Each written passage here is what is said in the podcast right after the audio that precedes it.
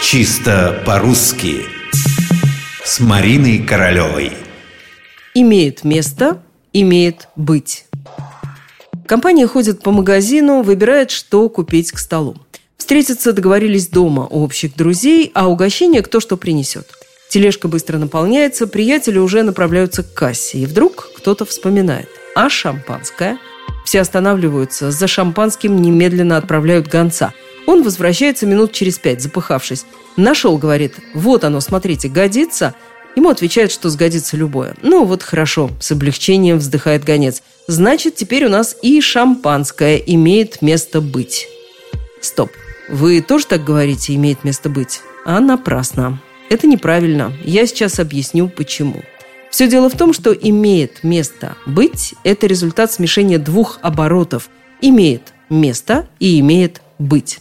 В словарях современного русского языка вы без труда найдете устойчивый оборот «иметь место». Буквальный перевод французского выражения «avoir lieu».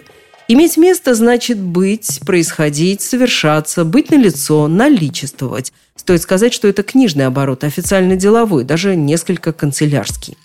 С другой стороны, есть и такой оборот, как «имеет быть». Он-то уж точно канцелярский. В повседневной речи мало кто его употребит. Что такое «имеет быть»? Нет ничего проще.